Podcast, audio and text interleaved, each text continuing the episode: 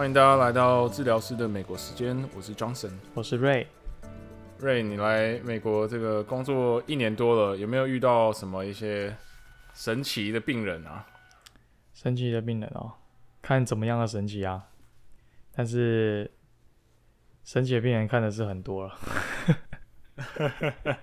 刷新你三观的病人也有刷三观的，种族歧视的也有啊。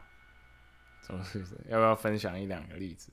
分享一两个、喔，哎、欸，真的，我刚好就有两个，我工作一年刚好就有两个 是种族歧视的的病人。第一个是我觉得算是无心之过，他要跟我分享他最爱的中餐馆有多好吃。那他分享到一半呢，他说：“你知道吗？他那边啊东西超级好吃，好吃到我眼睛都变这样了。”然后他就是观众人。听众可能看不到，反正就是他把他的手用在他的那个眼角的地方，然后往上撑，撑成凤眼。这个超级政治不正确。那是他是什么人？白人吗？白人。白目。但因为这个病人跟我也还不错，我就觉得他是无知而不是有恶意。对对。但第二第二个就是有点恶意了。第二个是怎么样？第二个是，他就是知道我是台湾人，然后他就会跟我讲一些台湾的新闻啊什么的。然后有一次，那个 Nancy Pelosi 他不是去台湾吗？嗯哼，他就跟我讲说什么，哦，我希望啊，那个看是中国还是谁，趁着他人还在台湾的时候啊，用炸弹去把台湾炸一炸。糟糕，他是很讨厌，他是很讨厌。他他他是他是超级川粉，很讨厌那个 Nancy Pelosi，但这还不算种族歧视吧？这个就是他很智障。但是他种族歧视的另外一个是，他刚好他家在整修，那他就只好搬到另外一个小小的公寓去。那是小小的公寓啊，他住着住着很不满意，然后有一天他就是跟我抱怨，他说：“你知道吗？我之前呢、啊，我家多大多大，还有泳池，还有电影院。”然后我现在不知道这公寓那么小，然后走来走去的都是有色人种，然后我心里想说，嗯，你确定？你确定你？你确定你可以跟我讲这个吗？超级扯，然后很常会有一些就是非常政治不正确的发言。嗯哼，对，真的真的需要被教育一下。他这个也是白的。也是 Caucasian，是哦。我自己，我之前在湾区嘛，在湾区基本上台湾人、中国人、印度人，大概是这三个最最大宗。我碰到大部分的病人啦，所以美国白人反而是少数，所以好像比较没有，我我自己是没有碰过，就是特别有歧视的这种这种病人。但是我有碰过，就是病人对于就是我我跟他沟通的这个状况，就是他他自己实际上他他的这个状况，他他没有所谓的病识感，这个这个很有趣哦。就是有个病人他来，然后他就跟我说，他一直不知道为什么他的脚没办法抬起来，然后我就说，OK，那我们来看看嘛。然后我就坐下来就问诊啊，就说，哎，你之前做了什么啊？然后有做过什么治疗吗？他就说他之前扭到脚，扭到脚之后呢，他的脚绊。就没有办法再抬起来，所以他走路就一跛一跛。然后他去看了神经科医师，神经科医师跟他说这是神经的问题，神经受伤。好，然后骨头完全没有问题。然后他也去做了物理治疗，做了很久的物理治疗，也还是没有改善。但是基本上很明显嘛，就是神经的问题，然后造成他肌肉没有无力嘛，所以他有这个垂，我们叫垂足的这个状态。可他来我这边，他也是一直跟我说，我不知道为什么我的脚。就是没有办法抬起来，我不知道为什么我走路会这样子。那我想说啊，你自己不是都讲了吗？之前你之前的人已经给给过你答案了。那我就跟他说，我们就我们就沟通嘛。然后我就跟他说，哎、欸，其实你之前已经做过物理治疗，已经做过一样的事情，做了六个多月，然后都完全没有改善。我不觉得你来我这边，我可以给你特别神奇的治疗，或者你在这边在我这边就会特别好。然后我还是建议你回去找神经科的医师，看他们做在。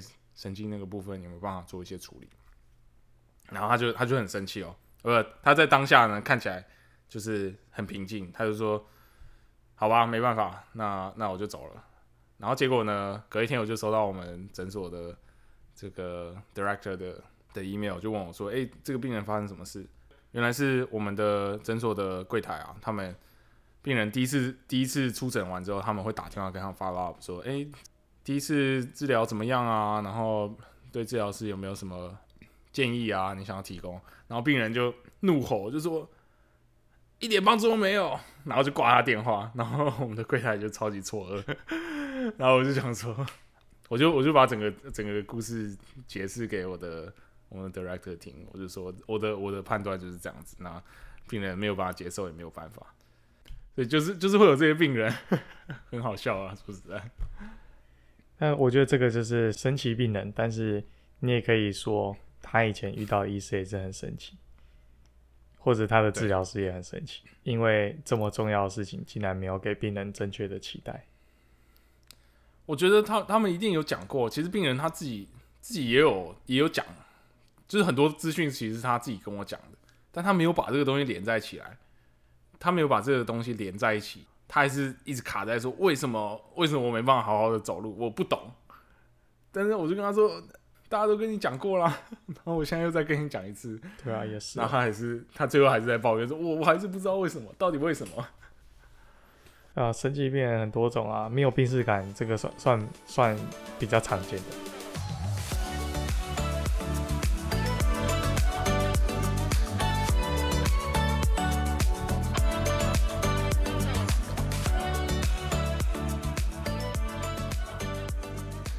我觉得刚刚好讲到这个啊，这个就可以切入我们今天的正题，就是到底你觉得啊，瑞尔问你这个问题啊，就今天我们作为一个 PT 的这个角色啊，我们会希望病人来看我们的时候是要保持着什么样的一个期待的？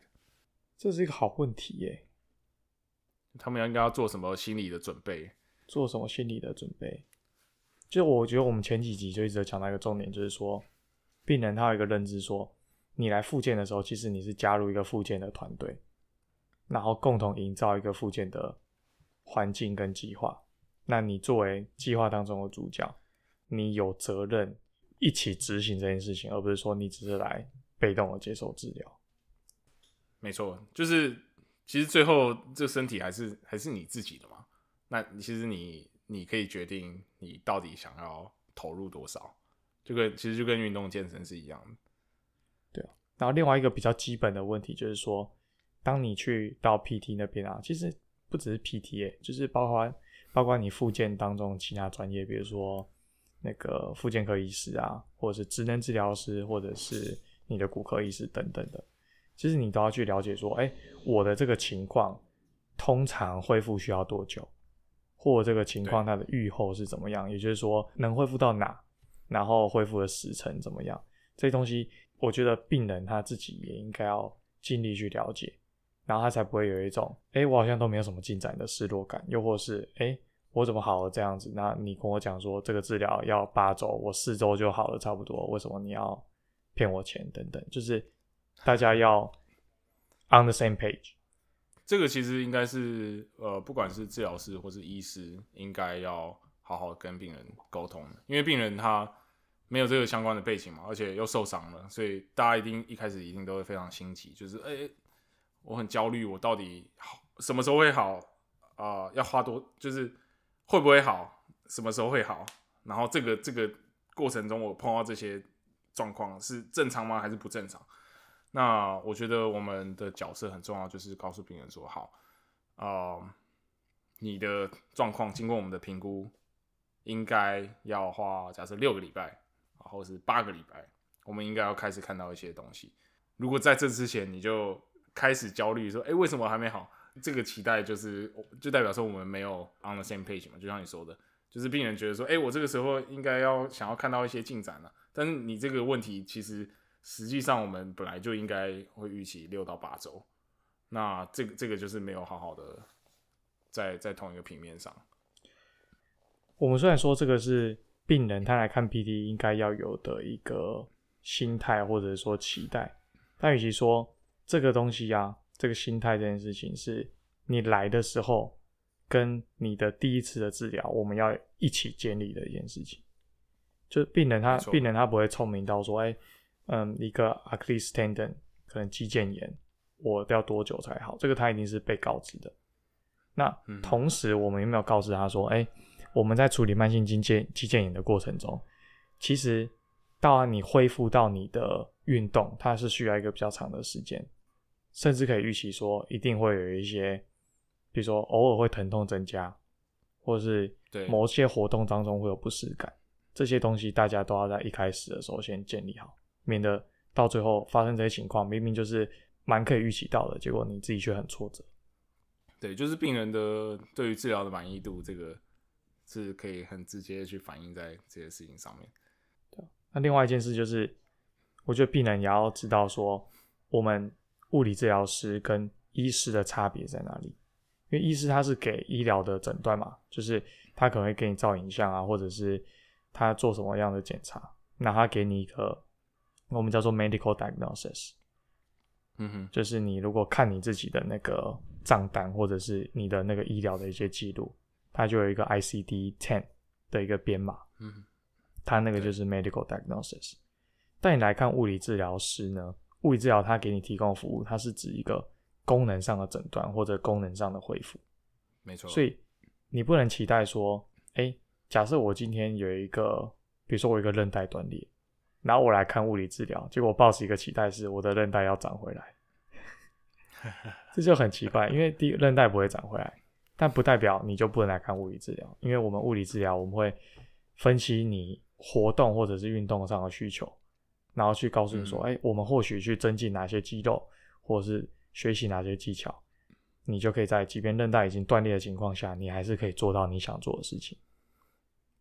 对，我觉得你讲到这个一个一个重点啊，就是这也是我我现在公司的老板啊告诉过我，他就说，呃，很多时候呢，其实病人的疼痛有没有进步啊，跟我们其实没有太大关系，就是因为疼痛这个东西，其实现在啊，疼痛科学有有也有一些进步啊，不能说很大的进展，就是我们越来越了解疼痛这个东西到底是怎么来的，我们就发现其实疼痛是非常复杂的。就它不是只有说，呃，组织受伤了，我就应该痛，哎，组织好了，我就应该不痛而已，而是它有很多很多的东西，就是交杂在里面嘛。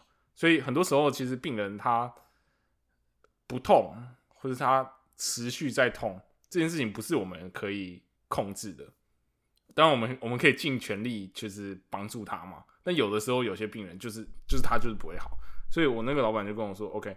哦我们没有办法控制病人是不是真的会疼痛很大的改善，但是我们可以控制的是其他功功能性的地方，比如说肌肌肉的力量，我可以预期说，好，我今天做的训练一段时间，它就是会进步嘛。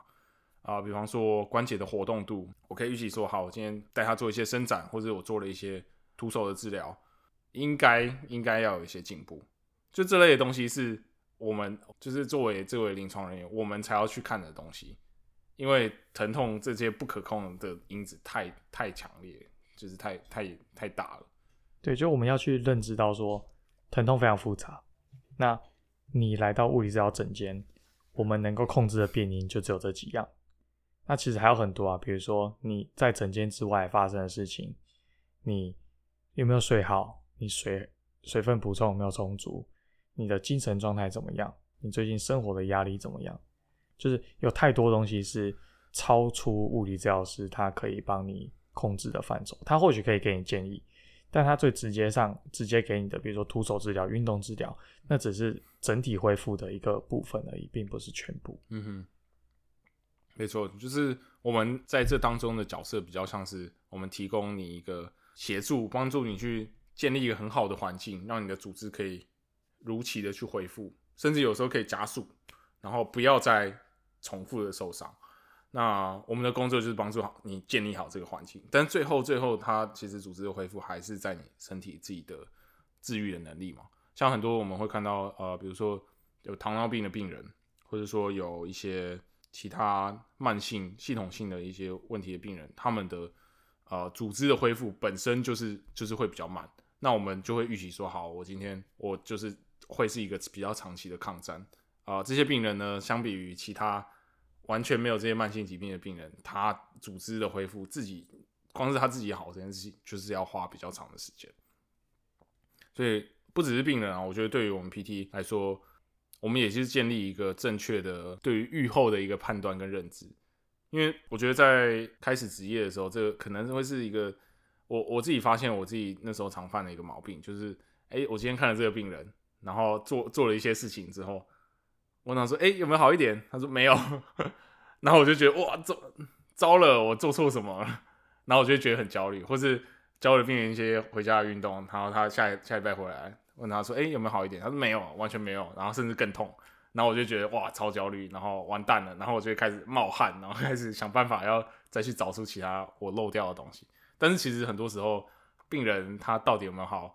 可能跟这个时间比较有一点关系，就是时间真的拉长了，很多受伤自然就好了。其实你你刚刚讲那个情境啊，就是说你当下做什么治疗，然后问病人有没有好一点啊，或者做一些测试去检测有没有改善。其实这个是我觉得这是一个好的治疗师该做的事情。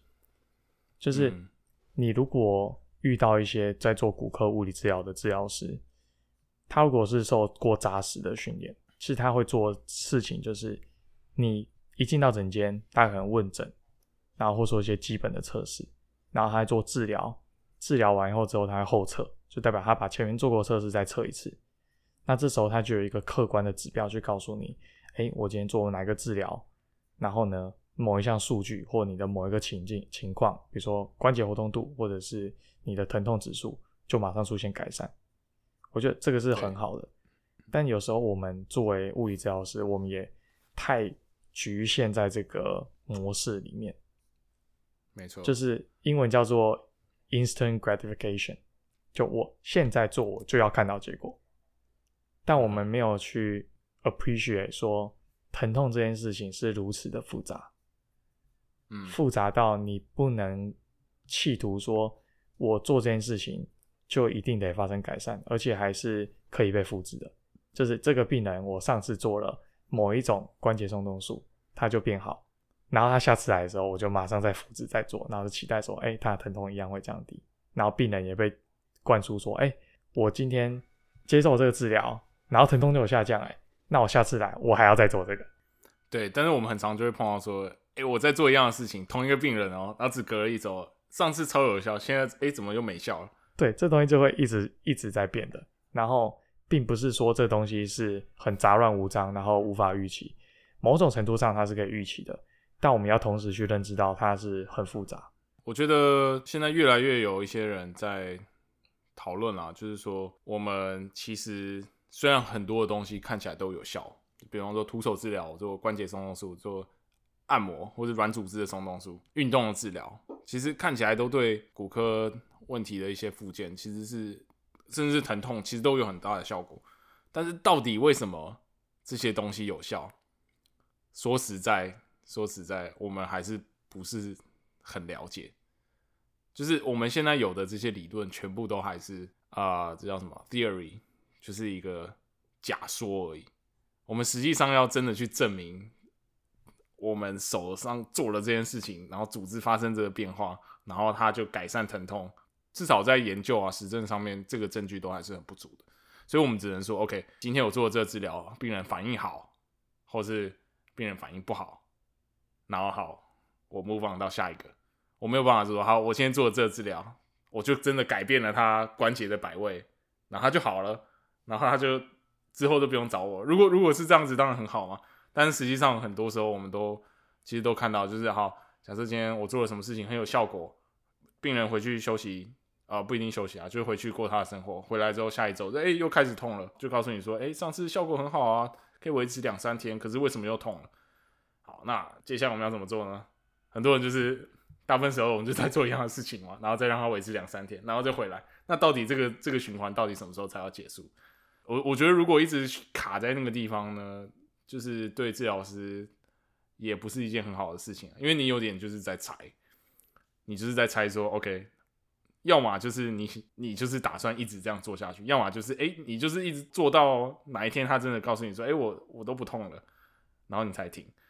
可是说实在，这件事情我觉得对于病人来说不是很好的事情啊，他反而会过度的去依赖依赖治疗师。我觉得这件事情如果从病人的角度上来讲，就是你也要知道，其实治疗师他没办法很肯定的告诉你这个一定有效，这个一定没效。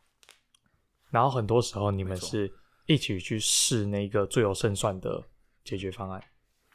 嗯，然后一个好的有经验的治疗师，他带给你的价值是，他知道什么时候要继续，就是什么样的治疗现在可能没有成效，但他跟你讲说要继续。那什么时候他跟你说，哎，我们刚换个方向。嗯，就是你遇到一个好的治疗师，他带给你的价值，但是你都不得不承认，或者是应该要带有一个心态，就是治疗师他也第一次跟你合作，然后还第一次了解你这个人。那每个人的需求又都不一样，所以他会提出他觉得最有胜算的那一个方案，然后跟你一起试。然后很多时候是你们或许要摸索一阵子，才会找到那个真的带你通往痊愈或者恢复的那个最终的方向。对，有的时候可能也跟治疗师他实际上受过训练的背景有关，或者他看过的病人有关，就是他过去累积的经验嘛，或是个性上面。跟你合不合痛，这个也很有关系。对，这个差很多，差很多。我觉得有的时候反而这个个性上跟病人合不合，反而还比这些专业的认真还要来的重要。因为我们有点像是一个陪伴者的角色，然后帮助病人去认识他的问题。就像我们前面讲，我们提供一个很好的啊，在旁边协助，但是陪着病人走过这个恢复的过程。那有的时候治疗技术的好坏，说实在，它可能没有影响那么大。就是反正这个东西时间拉长，自然都会好嘛。那治疗师跟你合不合同，这个的东西，你喜不喜欢这个人？你喜不喜欢他陪着你，带着你走？你相不相信他的话？这个这个东西可能还比较重要。我就想起来，我前几天才在跟一个病人讲说，你的肌肉拉伤，或者是你的什么神经被压迫什么，这些东西其实老实说，你不来做物理治疗，它也很高几率随着时间慢慢变好。但物理治疗带给你的价值是什么？物理治疗带给你的价值是：第一个，确保你不要做傻事，让它更糟。我我我的第一个任务不是说，就是用个魔杖，然后在你头上点一下，然后嘣，然后就好了。是我先确保你不要做傻事。你的身体明明能自己好的，我们不要去把它捣蛋，然后让它反而慢下来。然后第二件事才是我们来想说。那我要怎么让这个过程中顺利一点、舒服一点，或者是快一点？然后还有怎么样预防这件事情再发生或复发？对啊，我我我觉得你刚刚提到这个，就是我们怎么样让这个过程中顺利一点、舒服一点？这个这个就是我们很多，比如说徒手的治疗啊，或是我们学了各种各门各派的治疗，可以发挥用场的地方。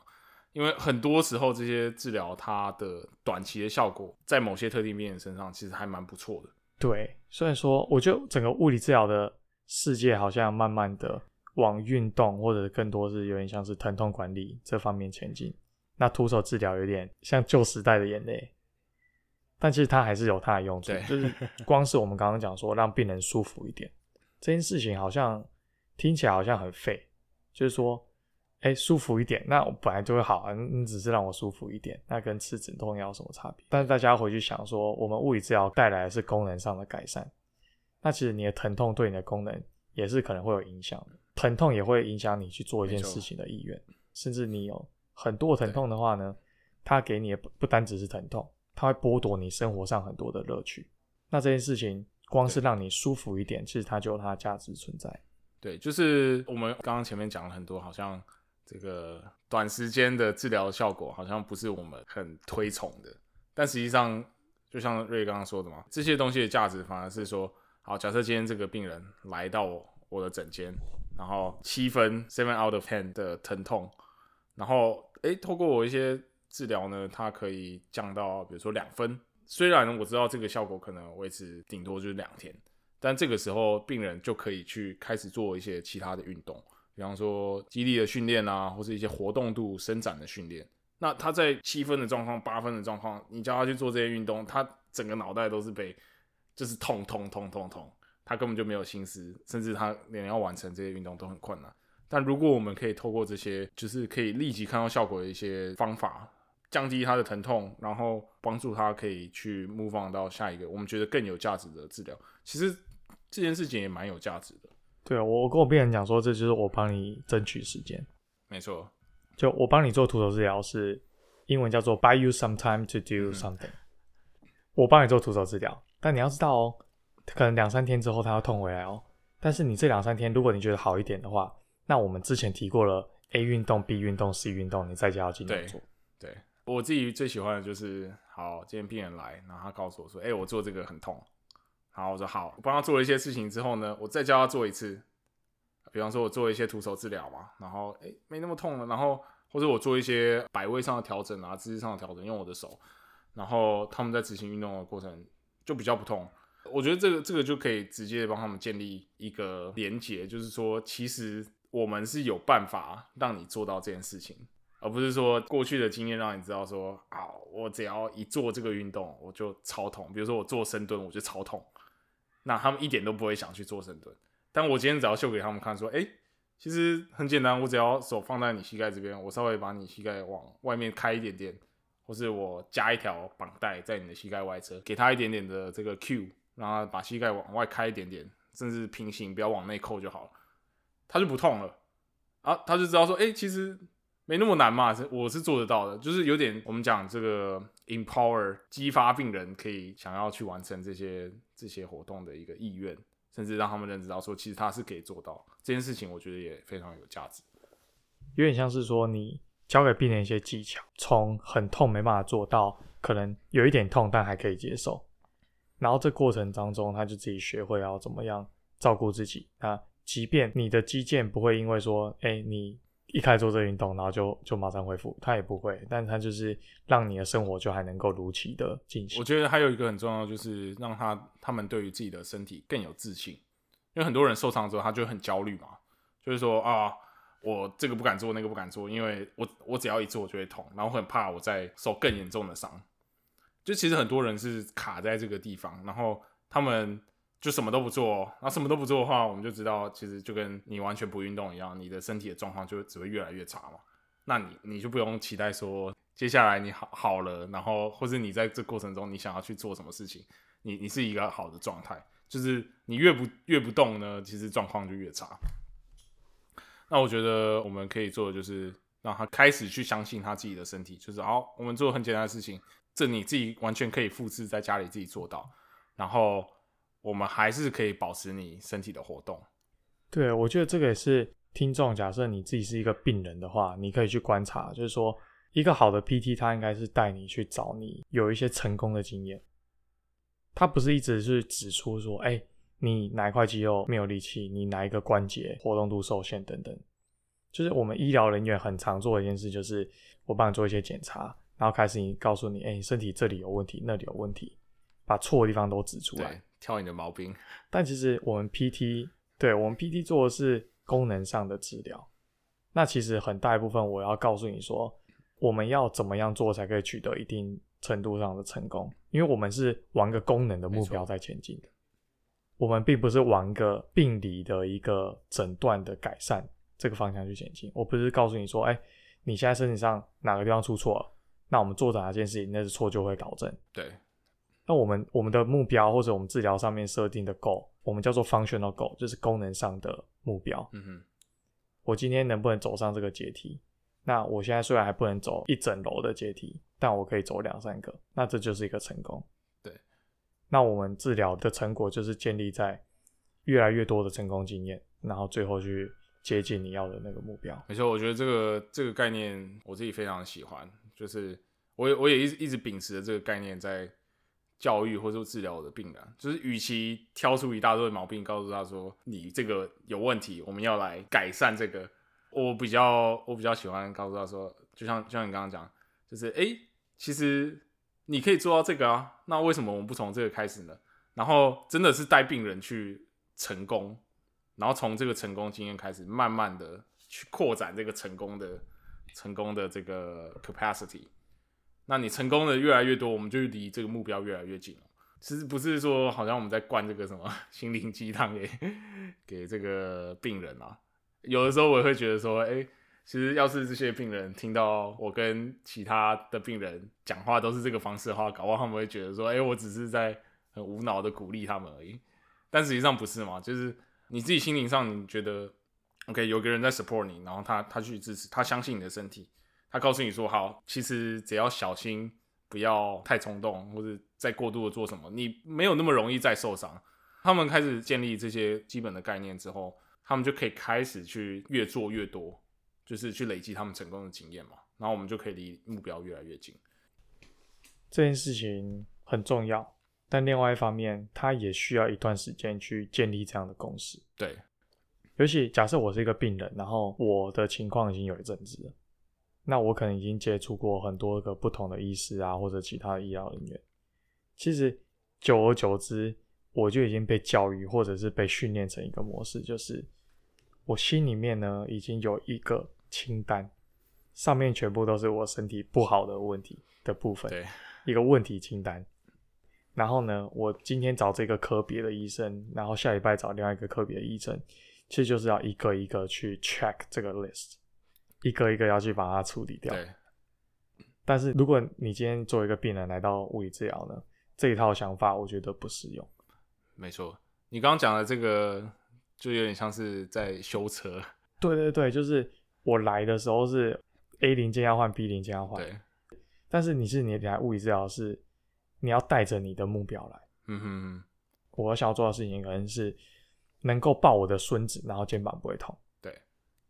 对，等等，就是你带着目标来。就修车来讲的话，你就不是来这里要修零件，你是来这里说，哎、欸，我要几秒内可以加速到一百迈。对，就是我带着一个目标来，不是说我我有病然后要来修，这个心态很不一样。没错，没错，人体毕竟跟机械还是不太一样了。对，机器就是好的就是好的，坏的就是坏的嘛，它比较没有这种灰色的空间。那我们在做汽车的这种维修啊，或是保养保养的 air quote 保养的概念，就是要想办法在它不小心坏掉之前，就是确保它可以运作更久。但是人体其实不是这样，因为机器它零件坏了就坏了，但是我们人体每天都新陈代谢嘛。我们一直在修补我们的身体，就是我们是一直持续的在做修补跟破坏这个循环。我们举个举个例子来讲哈，比如说膝关节炎的这个病人，他们来就会跟我说：“哎、欸，我这个照 X 光之后，哪个医师跟我说我的膝盖两边超级严重的骨性关节炎，全部都是骨刺，然后我现在膝盖又在痛，那怎么办？”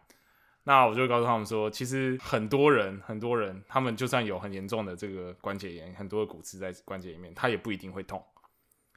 那这件事告诉我们什么呢？就是如果你今天会痛的原因是因为你里面有骨刺，那这条路的终点是什么？就是你想要不痛，你只能想办法去改变那个结构，那是不是就只能换关节跟手术？但实际上不是，是很多人其实就算他不做手术，他保守治疗效果还是一样好。对，假设你的目标是疼痛或者是一些功能上的改善。它跟病理上的一些结构变化是不能完全直接说画上等号。对，它不是一对一的关系。所以你不是说你影像上照到说，像你刚刚讲，可能有骨刺了，我今天要不痛，是不是就要把骨刺拿掉？那就只有手术而已。你又你又看到这么多，可能年龄六十五岁以上的人，大家都照张 X ray，超高比例大家都骨刺，可能痛的人就一两个人而已。对，那你要怎么解释？没错。也也不是只有膝关节炎有这个问题啊，就是几乎全部的影像检查上面都会这个问题。现在我就是跟病人说，OK，我们虽然 X 光上面看到这个东西，或者 MRI 上面看到这个东西，其实这个东西就跟你皮肤上长皱纹一样，这是你年纪增长的时候它一定会发生，但是会不会有症状，这是另外一回事。那如果你有这个概念的话，你就知道我要改善我的症状，我不一定要把结构去改变，症状才会改变。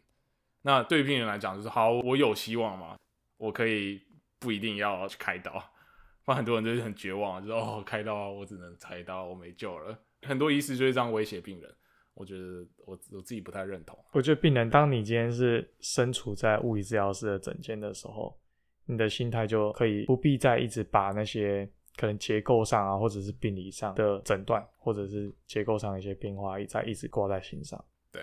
就是你有这些东西是事实，但他并没有解释为什么你现在会面临你的困境。没错，没有解释你为什么会有这样的疼痛，他也没有解释为什么你现在没办法打网球。对，就跟我们前面讲的一样嘛，就是疼痛这个东西太 multifactoral，就太多太多的因素需要去考量，所以绝对不是说你今天骨刺一天隔一夜就突然冒出来，然后你就开始有痛，一定都是慢慢长出来的。那我问你一个问题哦，今天一个病人他走进诊间说，我也没有功能上的限制，我觉得我一样爬楼梯，我一样接孙子上下学，但我就想不痛。我我现在这个痛很久，然后你问我十分零分到十分几分，这个就三四分，也不会到非常痛，啊，我也都能做事，但我就是想不痛。请问这个是这是合理的期待吗？我个人觉得这不合理啊。我我觉得这个当然 OK，但是。我觉得在 PT 里面有现在有一个很重要的概念，就是我们要帮助病人去 make sense of pain，帮助他们理解说这个疼痛到底是怎么来的。可能会做一些比如说疼痛教育的这个东西，就是告诉他们说，诶，疼痛的成因可能是 A 加 B 加 C 加 D 全部加起来，然后你才产生疼痛，就是不是只有一个因子造成。当当病人去了解说，诶，其实。我情绪也会影响疼痛啊。假设我今天心情很很不好，我很 depressed 的时候，特别的痛。可是我今天心情很好，孙子来，然后我跟他玩得很开心。我哎、我我那几天都不痛。或者有很多病人跟我说，哎、欸，我我上班的时候我一直都超痛。可是我注意到我上个礼拜去旅行，明明就是 backpacking 哦，完全不同，一点都不 make sense，对不对？我帮你补充回答一下，就是就我刚刚问题是说，这个病人想要 pain free。它是不是一个合理的期待？我觉得这是一个合理的要求，但是错误的期待。对，你合理的要求是人都不想要有疼痛，就都想要 pain free。我觉得这是很合理的要求，但会说它是错误的几大，原因是因为当你认知到疼痛如此的复杂的时候，你就不应该期待说你要照做你生活中做的那些事情，你的生活形态也不改变。然后你想要只透过物理治疗，一周来一次两次，然后由我们来把你变得不痛，这就是一个错误的期待。对。然后你要疼痛归到零的话呢？哇，那真的我们得做很多的功课。没错。然后去分析很多的事情。或许某一天你的疼痛真的可以从三四分降到零分啊，但是这个改变可能有百分之八十以上会发生在整间以外。对，那如果你真的能够认知到它这么复杂，然后你真的要非常的投入这件计这个计划的话，那你我觉得这就还算合理的期待。嗯，但大概百分之九十九病人，他踏进诊间，当他说我要 pain free 的时候，他可能不知道他要面对的是这样的情况。对，我觉得大家想要听到的是治疗师告诉你说。OK，这个没问题，我三个礼拜帮你搞定，或者我今天就帮你搞定，这个简单。我以前看过这种病人，就大家都想要听到这个这个答案嘛，就说对你这个就是核心肌群没力啊，那我们现在把核心肌群练练，就不会痛。对，这超虎蛋，不切实际啦。就是我我觉得就像你说的，就是我们可以告诉病人说，OK，我可以，就算有这么多成因，其实我们是可以期待我们有机会改善，但你要我。Guarantee，你要我保证说，这个几周之内你一定可以不痛。这个这个话我真的说不出口，我没有办法骗你，我没有把握。我前几天在看一些物理治疗的一些广告，就是你如果到 Google 上面去搜寻，比如说 Physical Therapist near me 或者什么 near，然后后面打你的哪你在哪一个地区，然后就跳很多治疗所的广告嘛。嗯哼哼。然后很多就一直跟你讲 pain free 什么什么，反正这个是一个一个 buzzword，它就是会一直出现，就是他就跟你讲说物理治疗可以让你 pain free。对。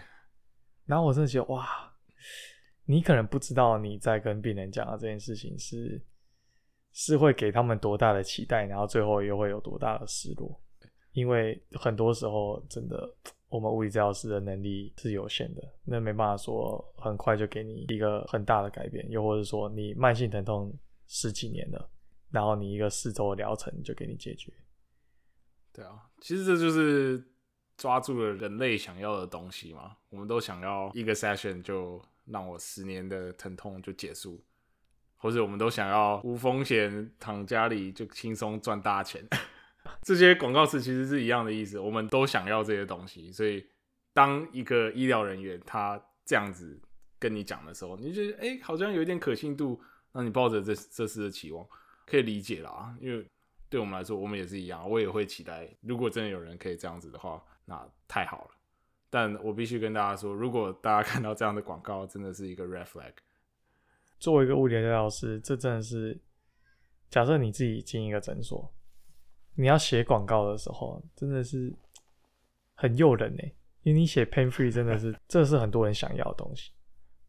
对啊。但是如果我觉得我们做一个专业，其实是应该要去。去给病人正确的期待。那有时候你看到一些广告上这样写，你就觉得算不实广告了，有点，没有职业道德了。说实在，对，又或者是他懂得，我也不要这样讲，这样很像在贬损同业。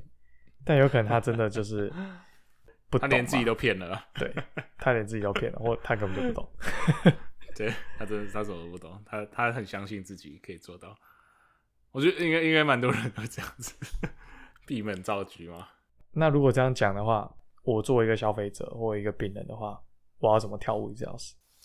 就就你讲的这么复杂，那我又什么都不懂，我又不是专家，所以才要你帮忙嘛。我又不是专家，那我怎么跳？欢迎大家来找我们。啊，我人就在就在纽约，啊，你在加州。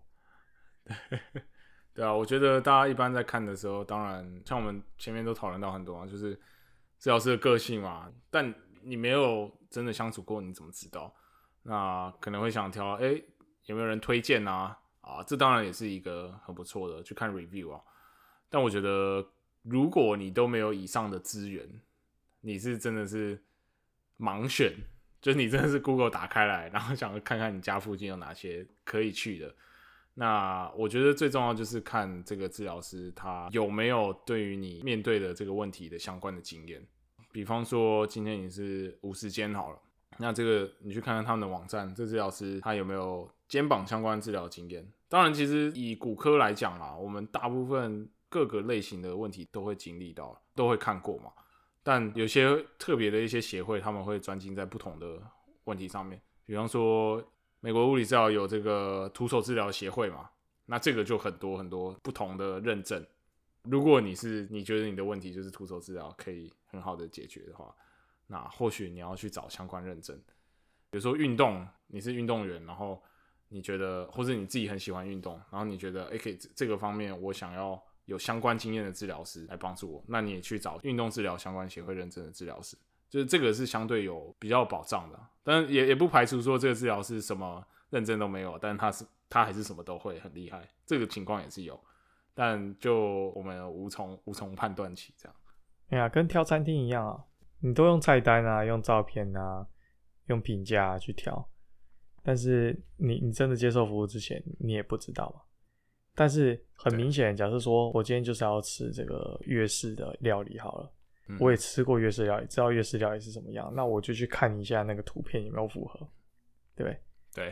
那那物理治疗师也是这样，就好像大家都会煮这道菜，但我看能不能去你的网站看一看，看你有没有列出说，哎、欸，我对于治疗这个足踝扭伤特别有经验，又或是我受过像你刚刚讲的，就是说美国物理治疗协会它有一个那个徒手治疗的院士的一个训练，那通常你有这种训练的话。嗯你对于一些骨科关节的治疗，通常都都不会差到哪里去。那假设说有些比较特殊的问题，比如说我骨盆腔的问题、尿失禁啊等等的，那我就会去找，哎、欸，你你有没有特别列出你的经验？又或是我去可能美国物理治疗协会的网站，然后去搜寻哪些治疗师有受过培训。